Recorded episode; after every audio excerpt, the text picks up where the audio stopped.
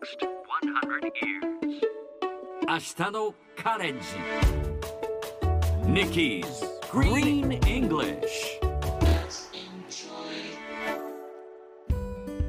Hi everyone!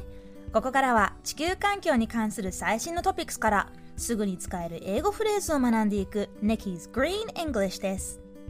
それでは早速今日のトピックを Check it out! この新しい島は北極点に最も近い陸地です。これはスイスの新聞ザ・ローカルが伝えたもの。これまで最も北極点に近いとされてきたグリーンランドの島にデンマークやスイスの科学者ら研究チームが行こうとしたところ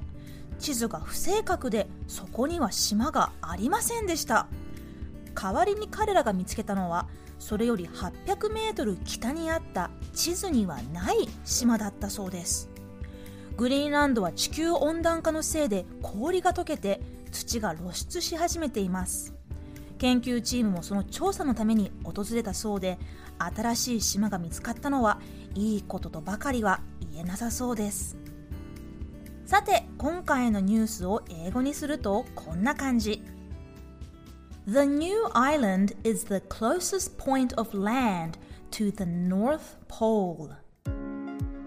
今日ピックアップするのは一番最後に出てきた North Pole です North Pole スペルは N-O-R-T-H North そこに P-O-L-E Pole をつけてノースポール北極点という意味です。例えば彼女は北極周りの飛行機でロンドンへ飛んだという時は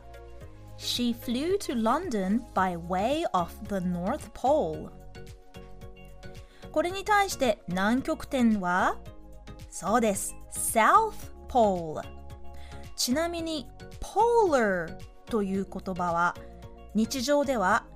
Polar Opposite 全くの正反対という言葉で使われますあの兄弟は性格が全く正反対だという時 They have polar opposite personalities こんな風に使えますそれではみんなで今日は北極点行ってみましょう Repeat after Nikki The North Pole Sounds great! Let's try it again one more time The North Pole 最後にもう一度ニュースをゆっくり読んでみますこの新しい島は北極点に最も近い陸地です The new island is the closest point of land to the North Pole. いかがでしたか今日の Nikki's Green English はここまで。